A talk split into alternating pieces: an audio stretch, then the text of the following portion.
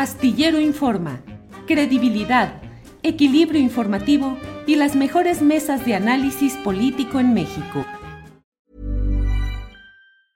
Hey, it's Ryan Reynolds and I'm here with Keith, co-star of my upcoming film If, only in theaters May 17th. Do you want to tell people the big news? All right, I'll do it. Sign up now and you'll get unlimited for $15 a month in six months of Paramount Plus Essential Plan on us. Mintmobile.com slash switch. Upfront payment of $45 equivalent to $15 per month. Unlimited over 40 gigabytes per month. Face lower speeds. Videos at 480p. Active Mint customers by 531.24 get six months of Paramount Plus Essential Plan. Auto renews after six months. Offer ends May 31st, 2024. Separate Paramount Plus registration required. Terms and conditions apply if rated PG. I'm Sandra, and I'm just the professional your small business was looking for. But you didn't hire me because you didn't use LinkedIn jobs. LinkedIn has professionals you can't find anywhere else, including those who aren't actively looking for a new job but might be open to the perfect role, like me. In a given month, over 70% of LinkedIn users don't visit other leading job sites. So if you're not looking on LinkedIn, you'll miss out on great candidates like Sandra. Start hiring professionals like a professional. Post your free job on linkedin.com/people today. Gusto de siempre. Víctor Ronquillo, buenas tardes. Hola, buenas tardes, ¿cómo están? Un saludo para todos y obviamente también para el público que amablemente nos escucha. Gracias, Víctor. Ricardo Ravelo, buenas tardes. Hola Julio, buenas tardes. Un placer estar aquí nuevamente en la mesa. Saludo a Víctor, a Guadalupe y al público que nos está sintonizando ahora. Gracias, Ricardo. Guadalupe Correa Cabrera, buenas tardes. Muy buenas tardes, Julio. Eh, como siempre, un placer estar contigo, con Víctor y con Ricardo en esta mesa de seguridad. Guadalupe, yo tengo la idea de que a ustedes tres los vi la semana pasada en algún lugar. A lo mejor me equivoqué. A la distancia me pareció verlos. ¿Estaban reunidos el otro día, la semana pasada? Sí, estuvimos reunidos, de hecho, con un señor que se llama Julio Astillero, ¿tú crees? Ándale, ah, me pareció, me pareció que, que era por ahí. ¿Y cómo les fue, Guadalupe? Pues nos fue muy bien, eh, por fin nos pudimos conocer todos en persona, fue una gran, gran, gran conversación, una gran plática, la pasamos fantástico y, y ojalá se repita, de verdad, yo quisiera que volviéramos a hacerlo muy pronto. muy Eso pronto. sí, Guadalupe, gracias. Ricardo Ravelo, pues ¿de qué platican periodistas reunidos a comer y a departir? ¿Qué tal estuvo esa reunión o comida? Mira, estuvo excelente. Platicamos de todo un poco, de chismes. eh, platicamos de, pues, de secretos profesionales. Platicamos de cosas que no podemos publicar. Este, dicen que hay, hay, hay más cosas que, que se callan que las que se publican, ¿no? Entonces, este, bueno, de todo un poco, muy amena la mesa y sobre todo muy grato eh, compartirla contigo, compartirla con Víctor, con Guadalupe. Guadalupe y yo nos quedamos hasta un poco tarde porque continuó la plática de más temas, pero un placer, la verdad que este, fue una, una, para mí fue una velada padre. Qué bueno, qué bueno. Eh, Víctor Ronquillo, un ah, informante privado de muy buena fuente que tengo por ahí, me dijo que en algún momento de la plática, ante todo lo que ahí se estaba platicando, tú decías que algunas de todas esas cosas no las de- del pragmatismo y de los vicios del periodismo, tú no los habías visto eh, por estar siempre tan clavado en un ejercicio periodístico como el que siempre has hecho. ¿Por ahí iban las cosas o no es así? Sí, yo creo que, mira, yo confieso algo, ¿eh? De verdad que resulta sorprendente ese mundo oscuro de lo que puede ocurrir en los espacios del poder, en los medios de información, que de alguna manera también reproducen estos juegos, esas intrigas de, de la corte o de corte eh, en los espacios del poder político, ¿no?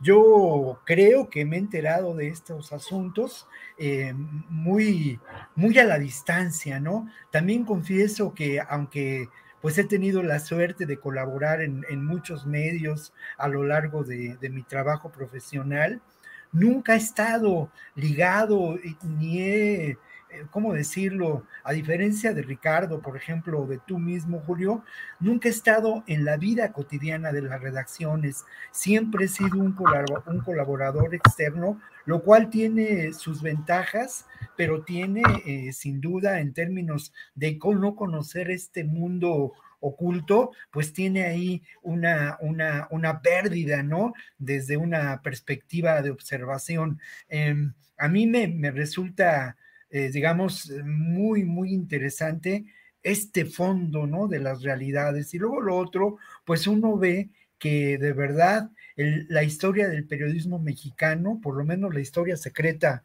del periodismo mexicano, está por contarse, ¿no? Y esa historia tiene que ver, sin duda, también con la corrupción eh, establecida en el sistema mexicano por el poder político, ¿no? Está ligada y es parte sin duda consustancial de ese sistema, mi querido Julio. Pero bueno, ya me fui por una parte muy, muy reflexiva y muy rollera, pero yo lo que quiero decir es que sobre todo lo que yo valoro mucho valoro mucho de, de, esta relación que hemos establecido jueves con jueves, pues es la amistad, es la, la intención de, de, apartarnos, ¿no? De este mundo secreto y la intención de dilucidar estos temas que por, que por momentos son, son tan oscuros, ¿no? Y obviamente, pues agradezco mucho, ahora sí que de verdad, y como dirán los clásicos, la fineza de Guadalupe Correa, la, amistad y, solidaridad con mi trabajo de Julio Hernández y obviamente la complicidad de Ricardo Ravelo en el oficio de reportero, pues que hemos mantenido juntos por años, ¿no? Entonces, un abrazo muy fuerte a los, a los tres en recuerdo de esa maravillosa tarde del viernes pasado. Bueno, pues como luego dicen que se refifa, que se refifa. Que se refifa. que se refifa. Ay, ojalá muy pronto. Muy sí. Guadalupe, entrando en materia, eh, ¿Qué opinas de todo esto que se está en la discusión general respecto a lo que acontezca con la Guardia Nacional? No solamente el propósito eh, anunciado por el presidente de emitir un acuerdo para transferir la Guardia Nacional a la Secretaría de la Defensa Nacional, sino luego un cierto limbo en el cual pareciera no se sabe si va a avanzar por ese acuerdo. Eh, habló de enviar una iniciativa de ley, no ve eh, viable la reforma constitucional y se ha publicado por compañeros que estuvieron en la mesa, en la reunión de seguridad que hace temprano el presidente con su gabinete de seguridad, que en el desfile del 16 de septiembre se va a transferir la Guardia Nacional a la Sedena. ¿Qué opinas de todo esto que tiene múltiples ángulos, Guadalupe? pues tiene realmente múltiples ángulos desde el tema de fondo, ¿no? Si esto, independientemente de todos los problemas que se van a enfrentar eh, en la discusión, ¿no? En la discusión misma, el problema de fondo, ¿no? La seguridad en México. Eh, la utilización de las Fuerzas Armadas en, la cuestión de seguridad pública y la extensión de las funciones de las Fuerzas Armadas a otras áreas, como pues los puertos, ¿no? Y en, en este sentido, pues todas las funciones de la seguridad pública a la Secretaría de la Defensa Nacional una, eh, una instancia encargada de seguridad nacional, encargándose ya de todo y extendiendo sus capacidades. En este, en este contexto existe pues también la parte política y pues todos los colectivos y la oposición política que hablan ahora sí de seguridad sin guerra, ahora sí de no a la militarización. Y también habría que eh, hablar de militarización en diferentes contextos y analizar lo que significa o no una militarización, pero sí una extensión de las capacidades de la Secretaría de la Defensa Nacional del Ejército Mexicano, que bueno, ha estado, es una, es una organización, es una institución que no tiene mucho cambio, ¿no? Y no porque llega un nuevo presidente y llega una nueva cabeza, pues van a cambiar las estructuras. Y bueno, la participación corrupta en otras actividades que han tenido en años anteriores, las desapariciones forzadas y muchas de estas cuestiones. Yo voy a decir una cosa, no estoy eh, a favor de esta extensión de las capacidades de la Secretaría de la Defensa Nacional. Pero tenemos que entender también que la crítica por la crítica y la crítica eh, que, ha, este, que ha puesto en la mesa la oposición política sin un análisis de la situación también es muy complejo. Sabemos que la seguridad pública que se le entrega a la administración presente estaba completamente desarticulada. Y obviamente sabemos que en día de hoy, Genaro García Luna, el jefe de la Policía Federal, quien la articuló, está vinculado a delincuencia organizada, a él y sus personas más cercanas. Quiere decir que la corporación en general no podía de ninguna manera tener un sustento viable para hacer seguridad. Y esto lo vimos en, muchísimas, eh, en muchísimos momentos. Y no se trata de ver al pasado, se trata de ver al presente quién estaba a cargo de los puertos en este país y cómo se manejaban las aduanas y los puertos en este país. No con esto no quiero decir que si la van a manejar los militares va a ser mejor, va a ser menos corrupta y este es el problema, el no tener una visión de país para poder tener las instituciones y poder tener una policía que funcione. En este momento no se puede tener una policía civil, porque las, eh, los grupos de la delincuencia organizada, y lo hemos visto en espacios como eh, lo, que, lo que vamos a discutir en, en, otra, en otro segmento, Jalisco, Guanajuato, eh, Veracruz, este, Michoacán y muchas otras partes del país, grupos criminales paramilitares. No sé, es un problema importantísimo, tenemos también que hablar, pero ya me voy a, a silenciar para, que, para dejarle más espacio a mis compañeros. ¿no? Es un tema muy complejo y no podemos irnos de un lado o del otro apelando a nuestras preferencias políticas. Es una condición complicadísima la que tenemos ahora en México y pareciera ser que las Fuerzas Armadas, que la Guardia Nacional, vinculada de alguna forma al ejército mexicano, este, pues debería, no, no, hay, no, no tuvo otra forma de, de comenzar su gestión. Si se tiene que seguir por este camino es otra cosa y creo que no es el camino a seguir, pero tendríamos que analizar todo paso por paso.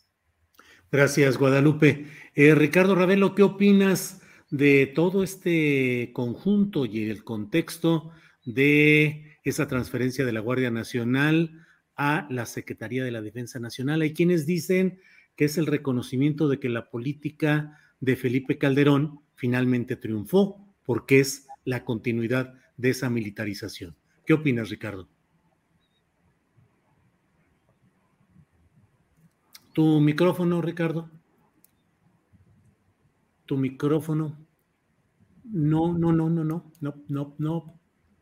Es una lectura, es una lectura que se ha hecho, es una lectura que se ha hecho de la militarización de Calderón, pero eh, considerar que ha sido exitosa me parece exagerado.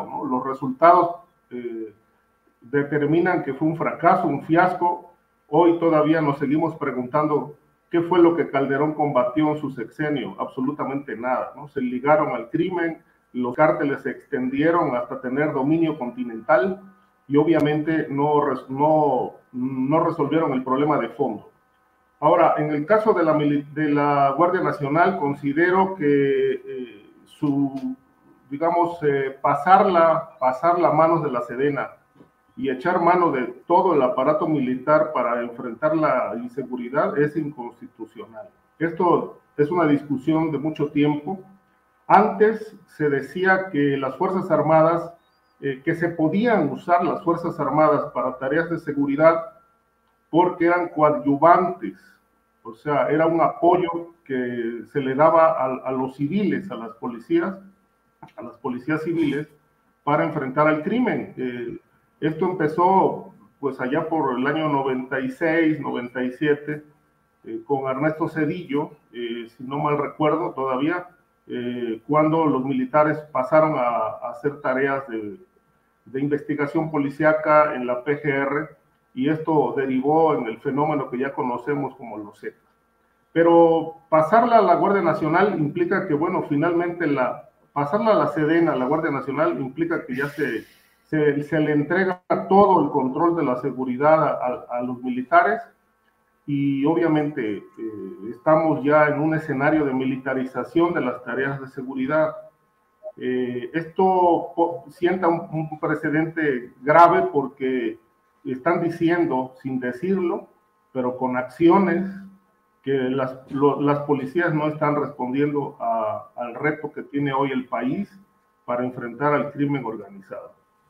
Ahora, eh, el presidente está planteando decisiones eh, como cuestiones meramente administrativas, eh, no habla de una reforma constitucional porque obviamente no tiene la mayoría en el Congreso su partido para aprobarla, de tal manera que van a buscar algunas oquedades legales para que finalmente termine la Guardia Nacional en manos de la Sedena.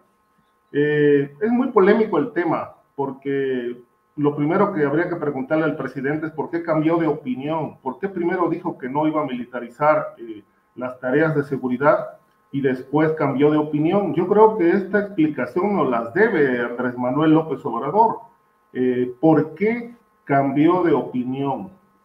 Creo que esta, esto puntualmente él no lo ha explicado.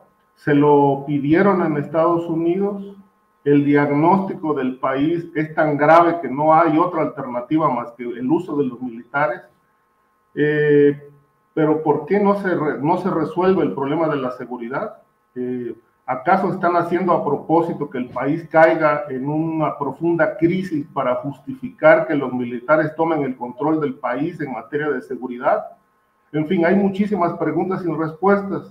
Eh, es un tema que todavía da para muchísimo, este, sobre todo en este momento en el que los militares ya tienen tan, mucho control, pero la seguridad, eh, la inseguridad en México pues está totalmente abandonada. Gracias, gracias eh, Ricardo Ravelo. Eh, Víctor Ronquillo, ¿qué opinas del tema en lo general? Y en particular me gustaría preguntarte qué opinas de las voces que en el pasado hablaban dura y secamente contra todo proceso de militarización e invocaban y exhortaban al regreso de los soldados a sus cuarteles y ahora sí explican y sí justifican eh, este proceso que algunos entendemos como un proceso de militarización. ¿Qué opinas, Víctor? Bueno, mira, lo primero es que no hay duda, ¿no? Y eso es eh, muy importante decirlo. Nos encontramos en escenarios de guerra, no solamente en México, sino en el mundo, escenarios de guerra en la realidad de un mundo convulso posterior a lo que puede considerarse la época tardía del postmoderno, del militarismo y del neoliberalismo, ¿no? O sea, esta, esta realidad es, eh, eh, hay que interpretarla desde una perspectiva diferente. Estas guerras del siglo XXI y estas guerras del siglo XXI, en ocasiones, la mayoría de las veces, no eh, son protagonizadas por lo que podemos considerar estados nacionales, sino son protagonizadas por organizaciones criminales vinculadas con grupos políticos que buscan el control del territorio. Esto que parecería una versión eh, muy Mad Max de la realidad mundial es absolutamente, y estoy convencido de ello, una interpretación válida para lo que podemos ver ocurre en el mundo el día de hoy, ¿no? Y ocurre en nuestro país. Mira, hay una evidente contradicción en cuanto a las intenciones del propio López Obrador y el discurso político que mantuvo y su distanciamiento con el ejército, pues obvio, por razones eh, institucionales del propio ejército y su vinculación con el Estado mexicano y el carácter de López Obrador como opositor a ese Estado por muchos años, ¿no? Ese distanciamiento.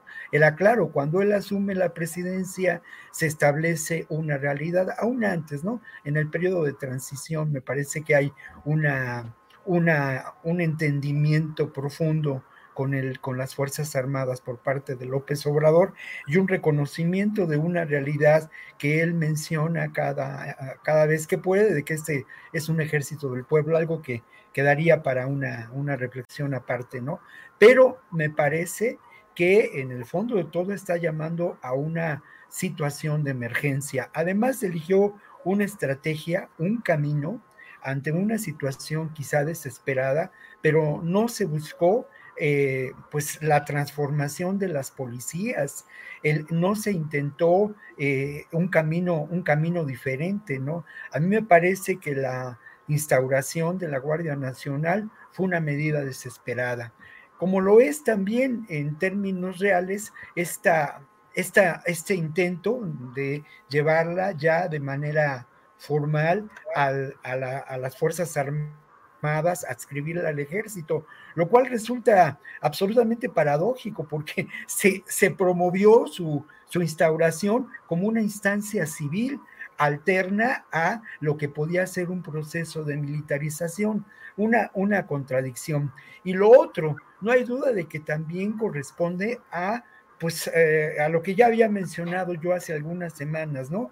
A una intención de eh, estratégica, mediática, para mostrar de manera diferente lo que ha sido el combate a la delincuencia por parte del régimen del actual gobierno, ¿no? O sea, eh, realmente los jueves donde se informa de eh, la situación de avance en contra de la delincuencia y en contra de la impunidad, eh, la, la, la ante pues, eh, la realidad difícil, ¿no? Y bueno, quiero concluir, Julio, mencionando que obviamente esto sí me parece que distrae de alguna manera ante lo que verdaderamente nos preocupa, ¿no? Que es la gravedad de las consecuencias de ese estado de guerra que ocurre en muchos lugares de nuestro país con hechos como los que más adelante, eh, sobre los que más adelante reflexionaremos, ¿no? Muy bien, Víctor, gracias. Guadalupe Correa, precisamente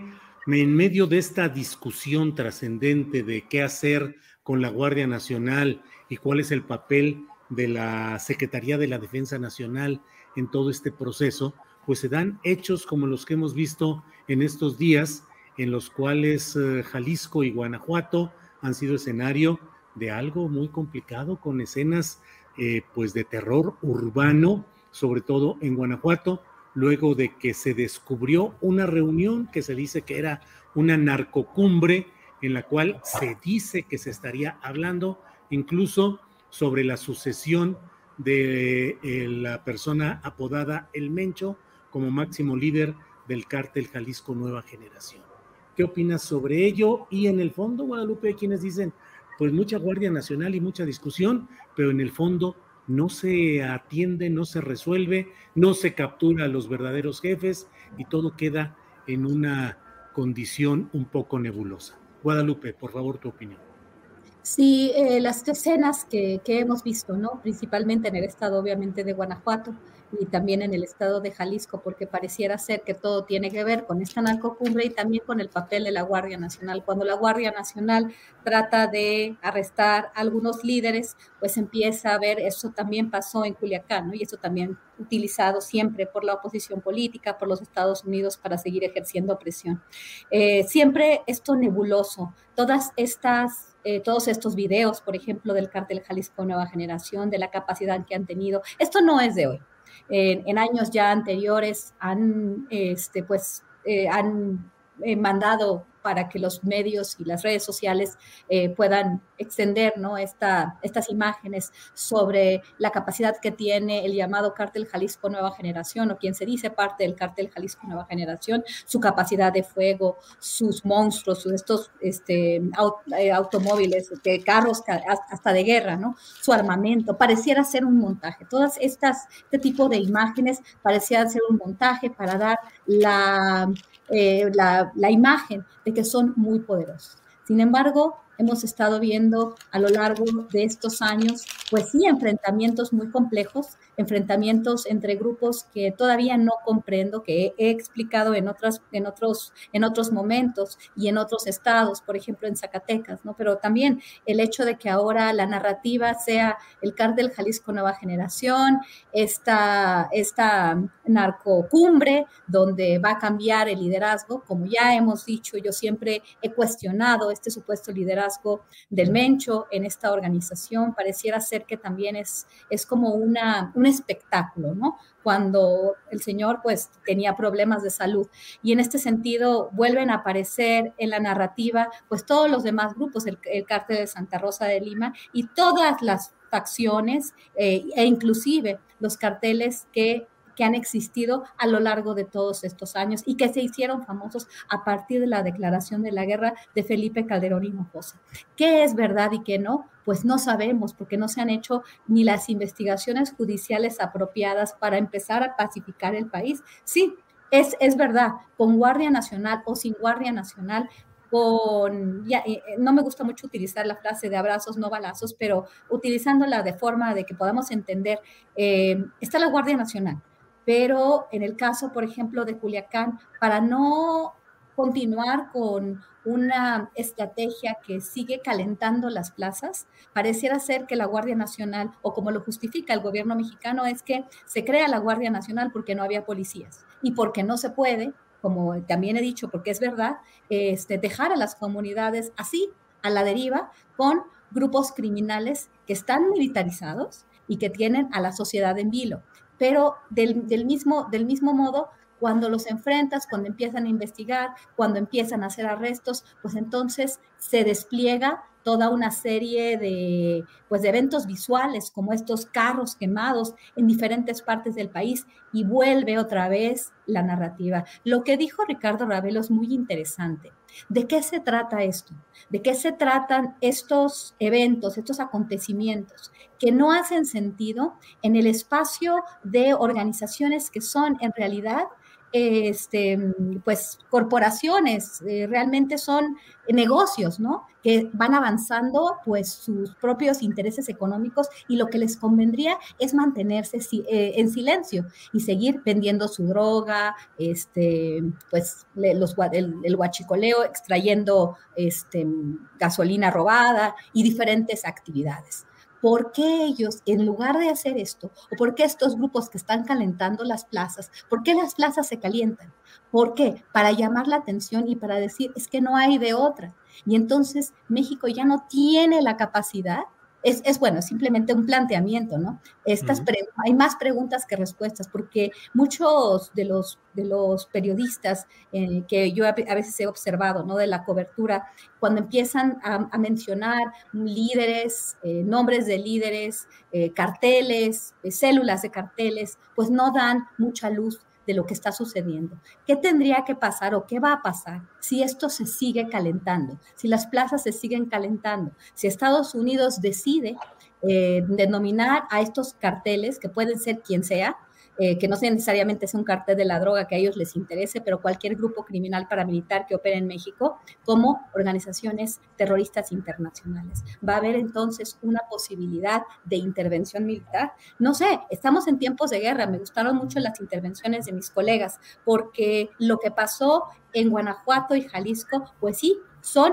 eh, pues son eh, escenas, ¿no? De una película de terror, de narcos, de, una serie de narcos, de una, de una serie de, violencia extrema, ¿no? Donde estamos hablando de guerras. Pues no sé, realmente no sé qué pasó, pero no me cabe en la cabeza eh, este, este, esta visión de que estamos hablando de los narcotraficantes a los que estamos acostumbrados, ¿no? Es muy, es muy interesante y vamos a ver qué sucede. Gracias, Guadalupe. Ricardo Ravelo, te pido tu opinión en lo general de lo sucedido en eh, Guanajuato y en Jalisco en este tema de las detenciones y la reacción de los grupos criminales. Y en particular me gustaría preguntarte si ves eh, eh, cómo explicarse esa selectividad en Guanajuato de atacar solo los o predominantemente las tiendas OXO, por un lado, y por otra parte, si crees que se está entrando ya en el proceso real de sucesión del famoso Mencho. Mira, eh, sobre este tema hay demasiadas versiones. al Mencho lo están matando desde hace muchos años y hay por ahí, se han, se han manejado muchísimos nombres que lo pueden suceder. Eh, a partir de la detención de su hijo y la extradición, pues se habló de su yerno, se habla de otros miembros de la organización, pero hasta ahora no se ha tomado ninguna decisión al respecto, ¿no? Por lo menos no se conoce, ni tampoco se conoce información oficial, precisamente porque pues el gobierno no informa. Es decir, este evento de Jalisco lo manejaron muy lacónicamente y luego pues se quejan de, de que hay especulaciones, hay confusiones, etcétera, pero esa confusión nace del poder la desinformación de la presidencia de la República es la, el motor de tanta especulación en medios informativos y en las redes sociales. Esta es una falla, no sé si sea una falla o lo hacen a propósito. Este, las dos, las dos eh, consideraciones tienen un sentido en esto. Ahora, em, respecto de los hechos, eh, se afirma de esta cumbre que, bueno, al final dijeron que era una reunión de dos personas, dos jefes de plaza, uno de ellos el, personaje este, conocido como el, doble R, algo así, eh, que es el jefe de plaza de la, de la zona de Michoacán, Jalisco y Guanajuato y que domina hasta Querétaro. Pero, este, ¿por qué falló el operativo? Es decir, finalmente o se lo encontraron, fue fortuito, no lo sabemos. El hecho es que no pudieron detener a estas dos cabecillas de la organización y vino esta consecuencia que, que me pareció muy lamentable, por decir, sobre todo por la vulnerabilidad como sociedad que tenemos actualmente, en la que pues da la impresión, por lo menos así lo considero, que, que el Estado mexicano ha abandonado a su propia población, en, por lo menos en materia de inseguridad, de seguridad. Es decir, la forma en que llegaron a encañonar a los tripulantes de los vehículos para, para bajarlos, la forma en que los dinamitaron los incendiaron, pues todo esto eh, he considerado que, bueno, eh, cuantas veces ha ocurrido ya en Jalisco, ya en Tamaulipas, pues son eventos que tienen todas las características de ser actos terroristas, actos de narcoterrorismo, que no se ha querido reconocer eh, por el actual gobierno. Ahora, el ataque a los Oxos puede ser una, una, este, un objetivo pero también pudo ser algo que ocurrió de manera fortuita. Sí fueron muchas tiendas Oxxos, la mayoría considero que fueron tiendas Oxxos las que atacaron. Eh, se habla eh, de que son presiones del cártel de Jalisco para proceder posiblemente al cobro de piso.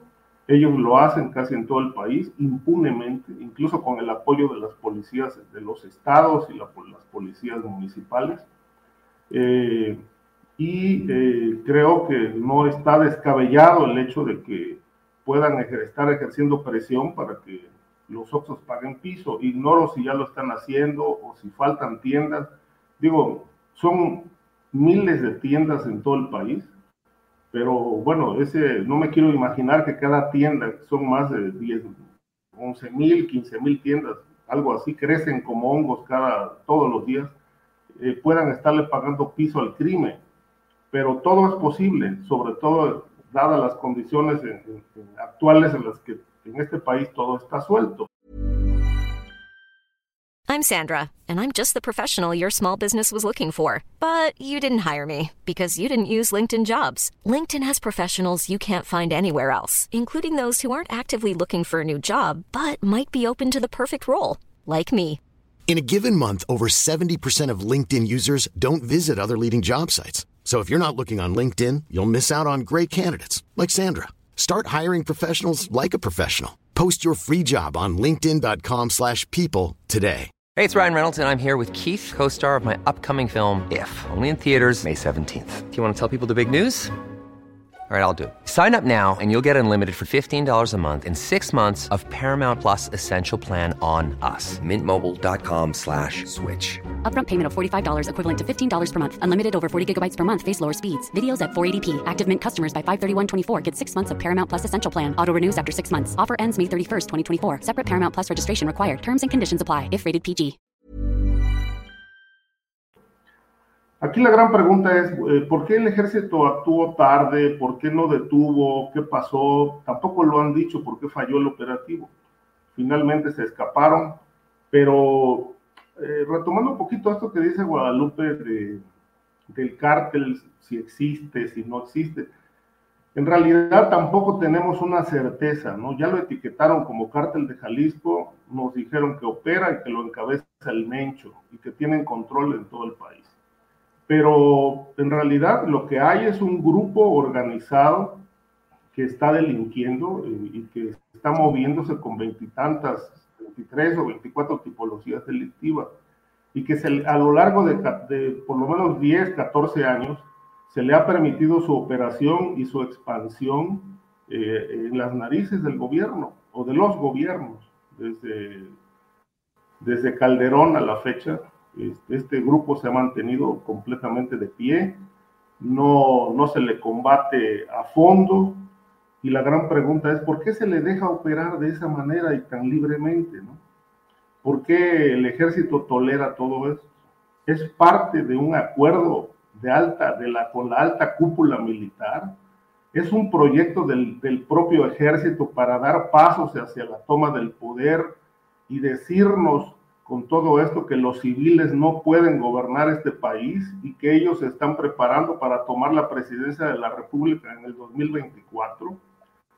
Es decir, hay 50 mil conjeturas y planteamientos que nos podemos hacer, pero seguimos sin entender por qué se ha, México ha caído en este caos. ¿Qué se quiere justificar con todo esto?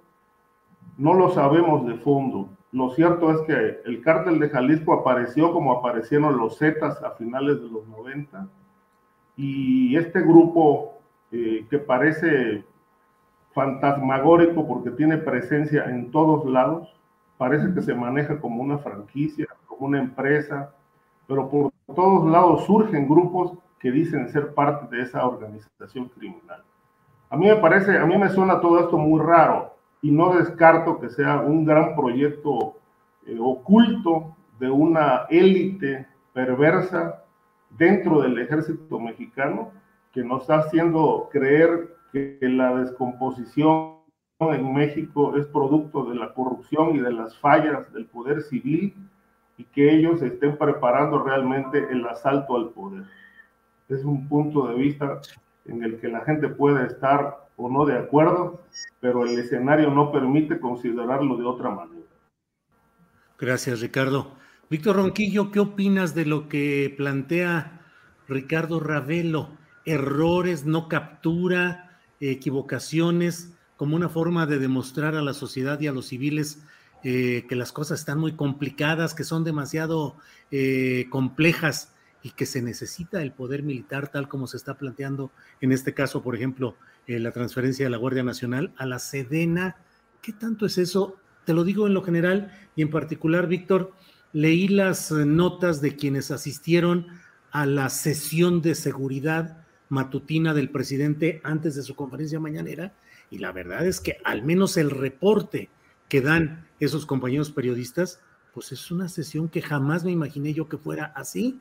No, no se hablaría de nada confidencial, estratégico, ni nada por el estilo, cuando eh, era un día tan crítico como el que, el que se estaba viviendo y pareciera solamente un reporte, un planteamiento. Estuvo hablando también el del Instituto Nacional de Pueblos Indígenas, creo que también asuntos de salud, en fin, dices, a ver, a ver, yo no me las imaginaba así.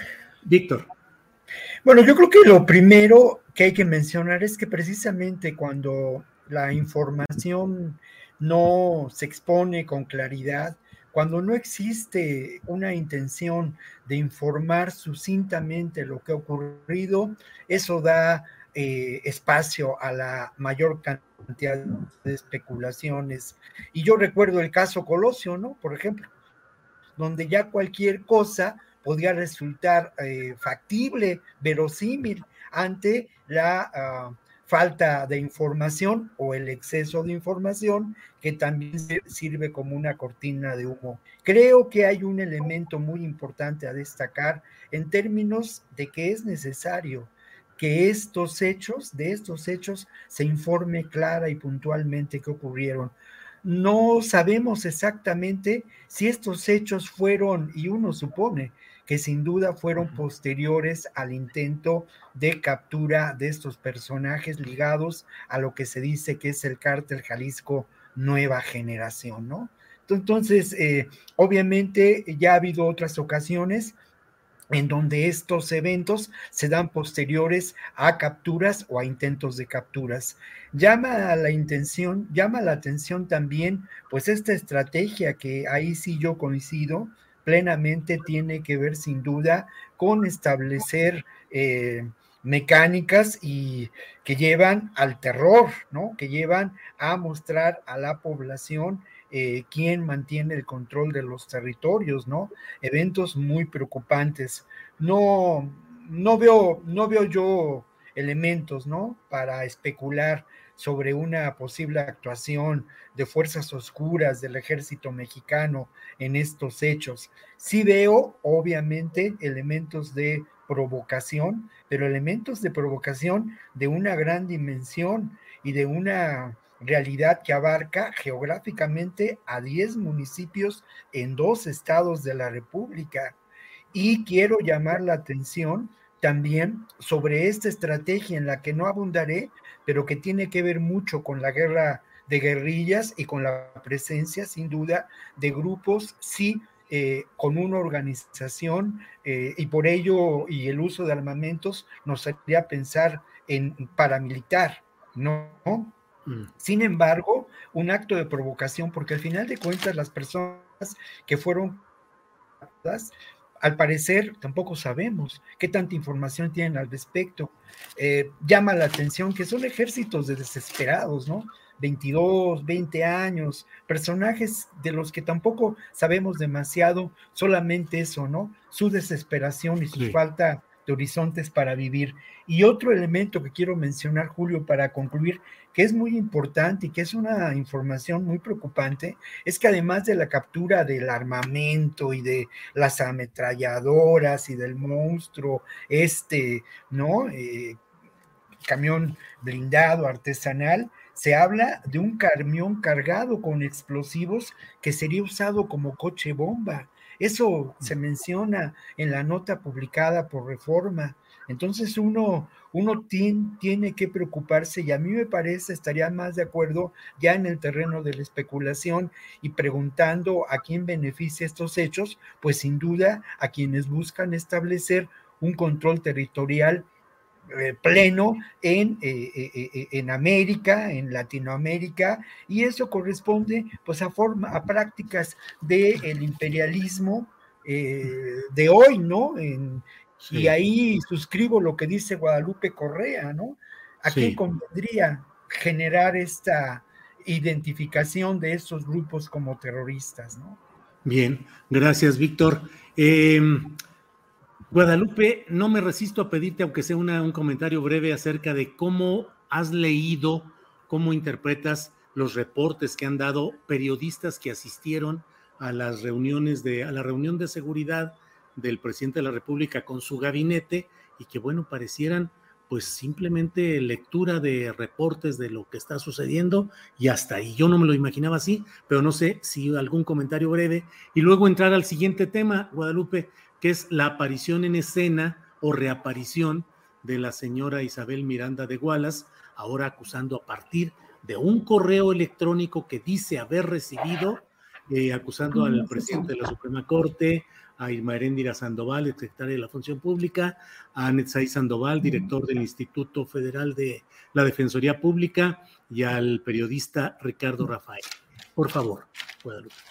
Sí, bueno, esta, eh, sobre los periodistas, ¿no? Sobre, sobre estas historias, sobre esta información que no está, como muchas cosas en el país ahora que tienen que ver con seguridad, que no están confirmadas. Todo me parece, hasta que no veamos un poco más de pruebas, de evidencias que, realmente se dieron ciertas, eh, ciertas reuniones entre grupos de narcotraficantes. Como bien dice Ricardo Ravelo, no sabemos realmente de qué se trata, ¿no? Tenemos supuestamente un grupo que, que surge a partir de un grupo quizás que estaba, eh, un grupo paramilitar que estaba vinculado a los matacetas, vinculado al cartel de Sinaloa, cartel del milenio y de pronto se extiende su control por todo el país. Eso de que ahora estemos hablando de la familia michoacana, del cartel de Santa Rosa de Lima, como dije antes, y de esta este, pues nueva liderazgo, estas discusiones con relación a nuevo liderazgo, me parecen simplemente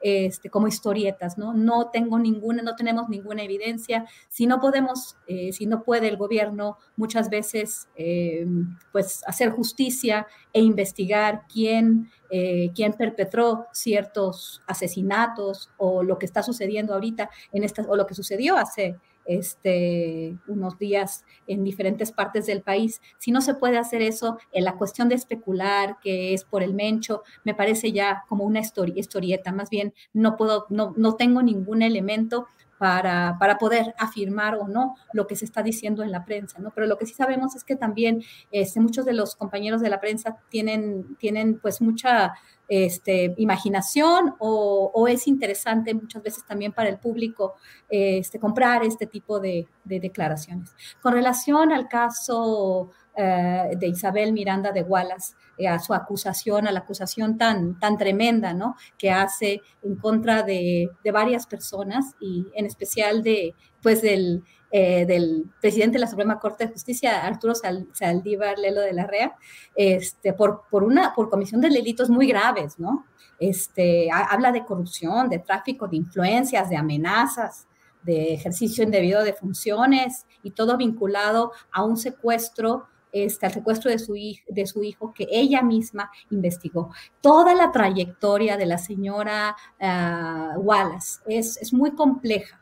Ella estuvo en prisión, después ella, ella investigó el secuestro de, su hijo, Gualberto Wallace Miranda, yo no sé si recuerdan, pero dos periodistas, Guadalupe Miranda, eh, perdón, Guadalupe Miranda, Guadalupe Lizárraga, Isabel, este, Anabel Hernández, inclusive, mm, si, me, si recuerdo bien, fue en el año 2014 cuando ellas investigaron y pusieron en duda toda la investigación que hizo Isabel este, eh, Miranda de Wallace, ¿no? Es muy complejo todo el caso. ¿Por qué? Porque ella también estuvo muy relacionada con Felipe Calderón Hinojosa y con Genaro García Luna. Recordemos que ella no solamente es este, o fue una gran reconocida activista, formó su misma ONG, Alto al Secuestro, sino que recibió el Premio de los Derechos Humanos en el año 2010 de manos del presidente Felipe Calderón. Representó al Partido Acción Nacional para, para el gobierno de la Ciudad de México. O sea, realmente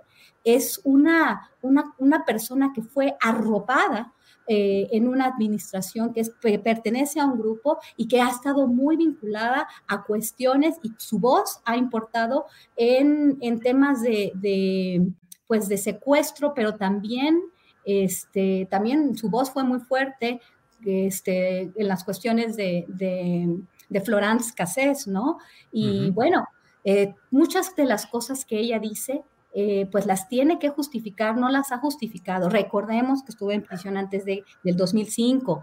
Muchas cuestiones y bueno, todo lo que ha escrito Ricardo Rafael, las investigaciones que ha hecho, que van a, que van a estar en un libro, al parecer hace unas cuantas horas, eh, parece que este Ricardo Rafael señaló que, que habrían utilizado, ¿no? Este Pegasus para, para eh, para espiarlo a él y a un funcionario de la Defensoría Pública Federal por unas cuestiones de, una también, ¿no? Una supuesta, eh, una, una, supuesta, un reporte anónimo, bueno, un reporte, una, una acusación en, contra de él con la Procuraduría General de la República que él escribió a principios de este año este, que supuestamente él, él, dice que él piensa que fue Isabel Miranda porque también ella, lo había hecho antes con relación al, al, caso, ¿no? Y a su labor como periodista, a la, a la, capacidad que había tenido supuestamente de entrar a los penales para este, investigar un poco más del tema y eh, y pues dar más luz con relación a los supuestos secuestradores que se encuentran en prisión y que inclusive las Naciones Unidas, en el caso de, de una de ellas, pues, eh, pues dijo que tenía que, que, liberarse, ¿no? Y el presidente supuestamente de acuerdo. Todo me huele muy mal, todo es una serie de acusaciones sin, sin, sin, sustento y bueno, ojalá y las investigaciones de, los periodistas eh, formales como Ricardo Rafael y otros den, den más luz, ¿no? Porque este caso no termina y fue una persona demasiado, demasiado poderosa, ¿no? En, este país. Gracias, Guadalupe. Ricardo Ravelo, ¿qué opinas de este tema de eh, la vuelta a escena de la señora Miranda de Wallace, las acusaciones y también eh, pues el proceso de investigación en su contra por la presunta fabricación de, pruebas, de procesos, de acusaciones y la utilización de instrumental, de personal de la Procuraduría General de la República en su momento para acciones de esa investigación sobre el caso de su hijo eh, Hugo Alberto, mm, que ella postula como desaparecido y que las investigaciones no van en ese sentido. Ricardo. Mira, eh, Julio, eh, es una señora muy controvertida, este, plagada de claroscuros en su haber, en su comportamiento, que ha utilizado el caso del presunto secuestro de su hijo para trepar peldaños en el activismo y hacer política y beneficiarse. Todo esto que narró Guadalupe este, confirma lo que estoy afirmando, de que la arroparon, fue un proyecto y utilizaron todo esto para entronizarla en posiciones de poder, este, de la que se ha beneficiado muchísimo. Es decir, el caso de su hijo este, ha sido realmente una, una, un botín, un botín económico y un botín político para ella. Entonces, eh, ahora respecto de las denuncias que presentó, bueno, pues son muy graves. Este, son muy graves y, tendrá que probarlas. De otra manera, bueno, pues eh, sus dichos se quedarán ahí y sus denuncias se quedarán en el aire. El caso de Alberto Wallace es un caso lleno de misterios. Y cuando un periodista o un medio de comunicación pone en entredicho su verdad de la señora, eh, ella inmediatamente saca eh, una pistola y dispara con denuncias, acusaciones, eh, desmentidos, como ha ocurrido ya en el pasado reciente con la revista Proceso, que ya publicó un reportaje muy puntual sobre todas las contradicciones de este caso, y la señora reviró con una demanda. Entonces, eh, su, su, arma más eficaz es, es demandar cuando alguien pone en entredicho su verdad. Entonces, obviamente, ya hay mucha información en el sentido de que todo esto fue armado, fue fabricado, eh, por ella misma. Tan es así que, bueno, hay dos, dos personas presuntamente implicadas en el secuestro que llevan muchísimos años sin ser sentenciadas. Y ellas afirman que pues todo esto fue un montaje de la señora este, que al tiempo le ha redituado muchos dividendos, muchos beneficios económicos, políticos, en fin. Ya las relaciones con Calderón y con García Luna creo que nos dan un parámetro de hasta dónde ha podido trepar la señora Wallace eh, con el caso de su hijo.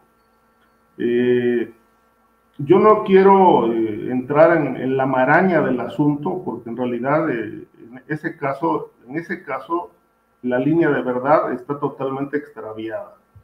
Hay demasiadas confusiones, es un terreno muy gelatinoso, pantanoso, oscuro, pero lo que sí puedo entresacar eh, de toda esa neblina que lo cubre, es que el joven Hugo Alberto Wallace, según los testigos, pues no era una pera en dulce. Este, ya no vivía con ella. el padre que lo registró no es su padre biológico, según se ha puesto ya en, se ha publicado en varios medios. Eh, tenía una vida desenfrenada, no solamente por, pues porque ganaba mucho dinero eh, a través de una empresa de publicidad. Se habla de que más o menos por allá, por el año 2010, un poco antes, ya se le, se le registraron registros, eh, perdón, se le registraron ingresos de aproximadamente 15 millones de pesos mensuales. Eso no sabemos si es producto de, de su trabajo en esa empresa o no, pero lo que sí se sabe es que la vida desenfrenada que llevaba era, era bastante conocida por las personas que convivieron con él. Eh, era adicto al alcohol y obviamente a las motocicletas. Entonces, pues eh, toda esta vida, digamos, que, él ostentaba, pues eh, derivó de alguna forma en que terminaran presuntamente secuestrándolo. Hay quien dicen que, bueno, finalmente fue asesinado y hay quien afirma, llegaron a afirmar, que, que no está muerto. Pero son los misterios y son todas las historias que se han tejido alrededor de este caso, que en la medida que el misterio aumenta y aumenta y aumenta, pues entonces la señora se mantiene sobre esta burbuja que ella misma ha inflado eh, con verdades, con, con, verdades a medias, eh, mentiras, etcétera. Y bueno, pues por el hecho de ser madre de un hijo que presuntamente fue secuestrado y desaparecido, pues pasa, pasa muy bien el, el papel de víctima y obviamente, bueno, pues este, esto explica pues toda esta, toda esta carrera eh, que ella ha construido y ha hecho este, llevando bajo el brazo el expediente de su hijo, tocando puertas, aceptando cargos y relacionándose con hombres del poder este, que le han permitido escalar bastante alto en el activismo social y político. Bien, gracias Ricardo. Em, Víctor Ronquillo, te toca cerrar esta mesa de seguridad, la mesa segura, eh, pidiéndote tu opinión acerca de este tema de la señora Miranda de Wallace, sus acusaciones, el entorno de ella y pues ese papel de representación supuesta de la sociedad civil en los actos del poder del pasado con Calderón y con Peña Nieto particularmente. Víctor, por favor. Bueno, yo creo y lo resumiría de la siguiente manera lo que han dicho los colegas. No, no, ella no tiene calidad moral para en estos momentos colocarse y acusar de este modo, ¿no? A estas personas que ha acusado. Lo que hay de fondo es eh, que en estos momentos en la Suprema Corte de Justicia hay un amparo que seguramente se eh, considerará a favor de Juana Hilda González Lomeli involucrada en el secuestro que eh, de el hijo de la señora Miranda Wallace, ¿no? Esto es muy importante porque en ello eh, se confrontan dos visiones de lo que podemos considerar la justicia en nuestro país. Cuando habla de Netzaí, habla de Netzaí Sandoval, que no sé qué relación pueda tener en este caso concreto con, con la ex, eh, exfuncionaria encargada de la fiscalización de los funcionarios públicos. Pero en el caso de Netzaí Sandoval, él es el responsable del Instituto Federal de la Defensoría Pública. Mm, no hay información al respecto. Yo hice un par de llamadas, pero no me confirmaron si este, eh, la Defensoría Pública Federal ha intervenido en favor de Hilda González Lomelí en este caso. Me sospecho que esa es eh, la razón por la que menciona Arturo Saldívar y por la que menciona a Netzaí Sandoval. En, en, en, el siguiente punto de esta, de esta elaboración de lo que está por ahí en cuanto a la información, yo quiero señalar que la labor del Instituto Federal de la Defensoría Pública, que al menos yo he documentado en un par de reportajes, me parece muy loable en este momento y me parece que ha transformado la Defensoría Pública en esta, en esta situación. Lo otro, esta acusación a Ricardo Rafael, pues de quien me precio de ser amigo, me parece infundada, ¿no? Absolutamente infundada. Creo yo que enfrentamos una realidad también en otro ámbito de ideas y en otro ámbito de los temas de un posible reportaje que tiene que ver precisamente con lo que ya se mencionaba, ¿no? El falso activismo de este personaje y quiénes fueron los aliados, con quienes realizó esta supuesta investigación. Yo lo he mencionado y lo he dicho muchas veces. Eh, creo que en el caso de los activistas, en este país la mayoría de esos activistas eh, a lo largo de décadas han trabajado en función de una auténtica defensa de los derechos humanos, confrontando al poder corrupto de las instancias de procuración de justicia.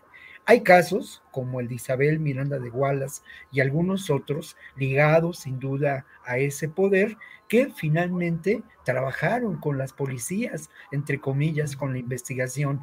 Y yo quiero recordar el par de acusaciones que en este momento están en términos de la investigación realizada por la Fiscalía General de la República en contra de Isabel Miranda de Wallace, ¿no? Uno es por el delito de tortura, el involucramiento en la tortura y la participación en la tortura de los presuntos responsables del secuestro de su hijo, ¿no?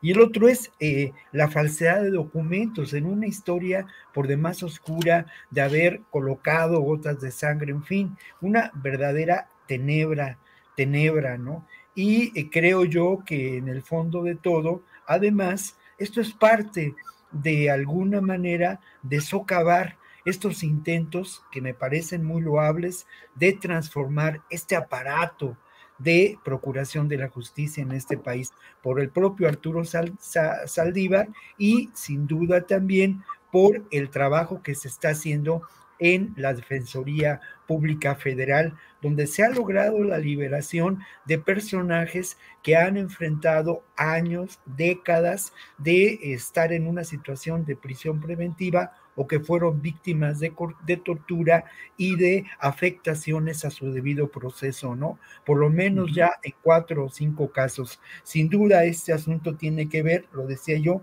con el amparo que está en la Suprema Corte de Justicia en favor, o que será quizá una resolución favorable, a Paraílda González, González Lomelí. Bien, gracias Víctor Ronquillo. Pues hemos llegado al final de esta mesa, son las tres de la tarde. Ah, Guadalupe, perdón, Guadalupe quiere decir algo. Muy rápido, muy rápido, muy rápido porque creo que esto este, va quizás a, a, despejar una duda este, por lo de Netzaí y por qué la Defensoría. Porque este, lo escribió Ricardo Rafael en una columna en febrero de ese año, este, porque se presentó ante la, la Fiscalía General de la República una denuncia donde se, se exigía que, que, se, que se investigara a Ricardo Rafael. Y esto tiene que ver con, con la Defensoría, porque supuestamente este, se acusa ¿no? a Salvador Leiva Morelos Zaragoza de que, de que, e, este, que, es el, que es realmente el secretario técnico de combate a la tortura, este, tratos crueles e inhumanos, este, de, que le atribuyó a Ricardo Rafael la participación activa en la defensa de Brenda Quevedo y que le facilitó la entrada a varios penales, a varios eferesos, este, haciéndose pasar como personal de la Defensoría. Entonces me imagino que por eso Netzaí está este, vinculado a esta acusación de Isabel Miranda. Eso es lo que me imagino. Quería nada más hacer esa, esa pequeña acotación. Y, pues despedirme de todos y muchas gracias de nuevo por, por, por otra mesa espectacular y, por usted. Ricardo, sí, gracias Guadalupe. Ricardo, ¿quiere decir algo? Digo, eh, eh, es, es, interesante la denuncia que interpuso la señora, digo, más allá de si hay o no pruebas este, contra los denunciados, es interesante que le pongan, le pongan este, un fusil en las manos al fiscal Gersmanero para que dispare contra Saldívar, ¿no? Entonces, yo creo que es, muy interesante lo que pueda pasar ahí. Este, a ver qué pasa después del palo que le pegaron contra sus eh, hijos, eh, los hijos de la, digamos, eh, los hijos adoptivos de su hermano. Claro, claro, claro. Sí, eh, Sandoval es hermano de Irma Heréndira Sandoval, que fue secretaria de la Función Pública y son hermanos de Pablo Amílcar Sandoval, que es diputado federal de Morena actualmente y que fue aspirante al gobierno de Guerrero, aspirante, no, no fue finalmente candidato. Eh, y bueno, yo, yo coincido en que eh, Netzaí Sandoval ha hecho un papel espléndido en esa eh, oficina del Instituto Federal de Defensoría eh, Pública y ha atendido, entre otros, los, las peticiones de ayuda de personas que han estado injustamente encarceladas, según todos los indicios, durante largo tiempo, 10 años o más, y que ahora sus casos están siendo revisados con una visión que ya no está influida por los poderes que sostenían a la pobre, a la pobre, a la propia señora eh, Miranda de Wallace. En fin, pues da mucho tiempo. Aquí hay alguien que dice, debería ser de hora y media la mesa de seguridad. Bueno, ya huele a sopita, como dice luego Adriana. Así es que, Guadalupe, como siempre, muchas gracias y buenas tardes. Muchas gracias, Julio. Buenas tardes. Hasta luego, Víctor, Ricardo, y esperemos que se vuelva a repetir nuestra comida de la Que se refifa. Ricardo Ravelo, gracias y buenas tardes. Gracias, Julio. Es un placer. y gracias, Guadalupe, por, por todo. Este, Víctor, eh, y también agradecerle al público su, su tiempo. Gracias, gracias, Víctor Ronquillo. Muchas gracias, un saludo para todos y pues nos encontramos la próxima semana. Adelante, gracias, muchas gracias. Hi, I'm Daniel, founder of Pretty Litter. Did you know cats tend to hide symptoms of sickness and pain? I learned this the hard way after losing my cat, Gingy. So I created Pretty Litter, a health monitoring litter that helps detect early signs of illness by changing colors, saving you money and potentially your cat's life. Pretty Litter is veterinarian developed, and it's the easiest way to keep tabs on your fur baby's health right at home. Go to prettylitter.com and use code ACAST for 20% off your first order and a free cat toy. Terms and conditions apply. See site for details. Hola, buenos días, mi pana. Buenos días, bienvenido a Sherwin Williams. ¡Ey! ¿Qué onda, compadre?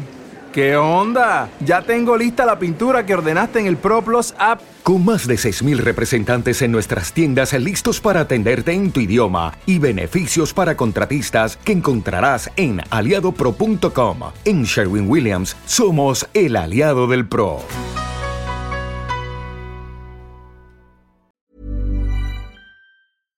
Para que te enteres del próximo noticiero, suscríbete y dale follow en Apple, Spotify, Amazon Music, Google o donde sea que escuches podcast. Te invitamos a visitar nuestra página julioastillero.com.